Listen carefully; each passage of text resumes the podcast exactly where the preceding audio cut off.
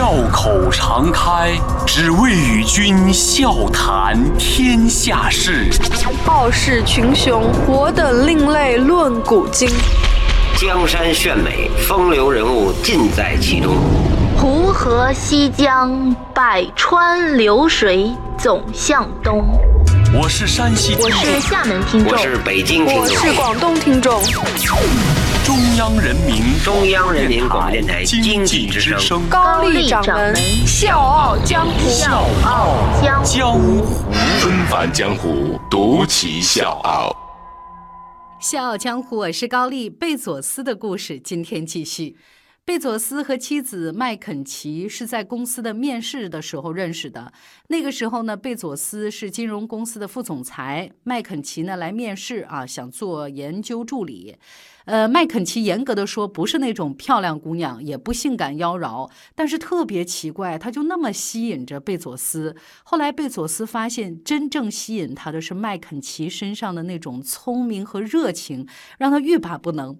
没多长时间呢，麦肯齐顺利入职，然后呢，贝佐斯对麦肯齐的好感呢也慢慢的加深了。后来呢，麦肯齐呢主动抛出橄榄枝，说啊，我想请你一起吃个饭，怎么样？然后两个人就迅速的坠入爱河，三个月订婚，六个月。结婚就是绝对意义的闪婚啊！现如今，这俩人一起携手走过了二十多年，依然是美好如初。在贝佐斯创业的刚开始那个阶段呢，麦肯齐跟他一起辞掉了工作，去了西雅图，成为亚马逊最早起的员工之一。两个人在西雅图租的一间一居室里面住了好多年。在贝佐斯最艰难的时候，妻子给了他无限大的支持。后来，亚马逊逐渐的走上了正轨，麦肯齐呢也开始了自己的爱好啊，比如说写写小说。贝佐斯的身家呢也在飞速的增长，跻身富豪的行列。但是发家之后，这两个人的生活节奏依然如故，完全没有被打乱，就是仍然坚持每天早上一起吃早饭，而且晚饭之后，贝佐斯呢会坚持主动洗碗。很多人都好奇他为什么这么喜欢洗碗呢？贝佐斯的回答是。因为帮太太洗碗是一件很性感的事情啊，所以这个回答让所有人是始料不及。为了留出更多的时间陪家人，贝佐斯从来不在早上开早会，他也尽量避免在家里打电话啊，这是他婚姻里面的原则。一直到现在，这一家人的生活安排依然是每天早上啊一块儿吃完早饭，然后麦肯齐呢开着他们家的那辆经济型的本田车，送四个孩子去上学，然后再把贝佐斯送到单位。朋友就说了，贝佐斯一家是如此的正常和紧密，让我们甚至觉得都有点不正常了。对于妻子的事业呢，贝佐斯同样是给予了无限大的支持。当麦肯齐写第一本小说的时候呢，贝佐斯经常放弃别的工作啊，要去仔细的看一看妻子的小说。他做一名忠实的粉丝和小迷弟。不仅仅是这些，那这位外表看起来很高冷的大佬呢，其实还是一个炫妻狂魔、宠妻狂魔。他经常会主动的给太太买衣服，而且呢是特别的霸道总裁范儿，就是在妻子完全不知情的情况下，就买好了一个惊喜送给她。结婚这么多年，这俩人依然像是在热恋。很多被媒体拍到的镜头呢，都是贝佐斯和妻子一起牵着手，或者是搂着肩出现，脸上洋溢的那个幸福，着实是撒了一大把狗粮。你看，咱唠了这么多风花雪月的事儿，那接下来呢，我想跟各位分享一点干货。我就特别好奇，贝佐斯的这种高情商，他会不会用到自己的企业管理当中去？后来我发现，他还真的是有他自己独独特的管理之道。就是在亚马逊高管会议一开始，不是咱想的什么电话会议啊，或者是 PPT 的文稿演示，而是阅读，大量的阅读。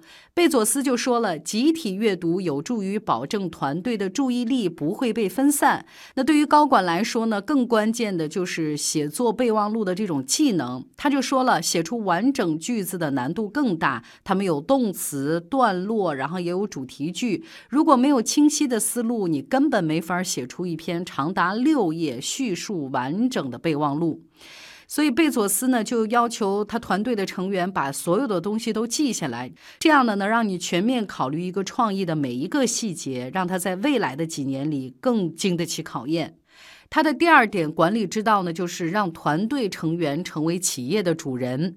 相比硅谷其他的科技巨头那种高薪酬、高福利的员工激励手段，亚马逊更推崇的是精益经营的模式，就是精益求精的那个“精益”两个字。他不给员工提供什么免费的午餐，相反呢，他会把薪水压得很低。但是这个并不意味着亚马逊的员工得不到那种丰厚的报酬。亚马逊呢更喜欢用期权而不是现金的方式来激励员工。贝佐斯呢，在一九九七年给股东的一封信里面说：“我们很清楚，亚马逊能否成功，很大程度上取决于我们能否吸引和留住员工。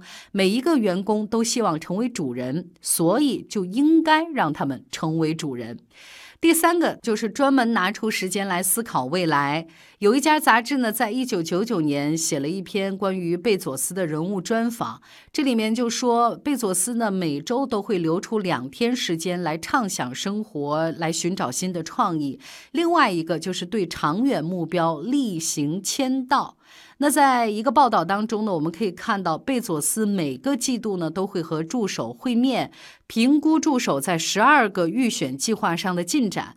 贝佐斯这么做呢，主要是希望通过检验自己在过去三个月当中做的这些事情、这些成绩，来保证每天的光阴都不被虚度。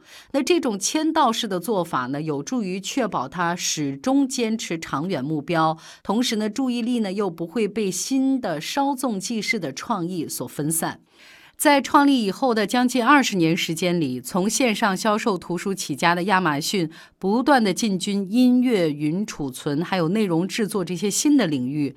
这些尝试呢，我们外人看起来好像很随意，但其实每一个都有共同的目标，就是一切从顾客的需求出发。这种逆向工作法模式呢，完全和那种技能导向法是相悖的。就是在技能导向法当中呢。个人或者是企业往往会根据现有的技术和能力来决定我下一步要干什么。贝佐斯在二零零八年给股东的一封信里面这么说：“最终现有的技能都将过时。逆向工作法要求我们必须探索新技能，并且加以磨练，永远不会在意迈出第一步时候的那种不适和尴尬。”贝佐斯呢，还把这种逻辑应用到他的个人生活当中。每次他不得不做出重大决策的时候，经常会用这样的方式来做一个思考：就是假设我自己八十岁了，那对这种选择是一种什么样的态度呢？这就是贝佐斯的故事。其实听完他的故事，你会发现他和比尔盖茨，包括扎克伯格，他们都有一个相同点，就是同为世界顶级富豪，结婚很多年，人家在忙着赚钱的同时呢，还能把家庭经营好。就是他们每次看自己妻子的时候，满眼都是爱意。那反过来，咱们再看他们的妻子，往往呢都足够的聪明，足够的有智慧，他们始终和丈夫保持不。步调一致，你看比尔盖茨的夫人梅琳达，她曾经就说过，她和盖茨二十三年的关系随着时间的推移而改变。她是这么解释的：我们必须都做出改变，这样才能真正建立平等的关系。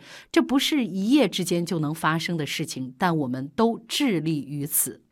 在这种良好和稳定的家庭环境之下，他们的事业都是蒸蒸日上，财富呢也是不断的积累。咱中国那句老话嘛，“家和万事兴”。而且呢，他们都会把多余的财富拿出来做慈善、做公益。那现如今新晋级的世界首富贝佐斯和他的太太也逐渐的在公益领域崭露头角，也开始发声了。真正的富豪不仅仅是物质的财富，还有内在的富有和充实。那未来呢？我们也期待这对新晋级的首富两口子在公益道路上能发出更多的声音。小江湖，我是高丽，明天见。我是水皮，向你推荐有性格的节目《笑傲江湖》，请在微信公众号搜索“经济之声笑傲江湖”，记得点赞哦。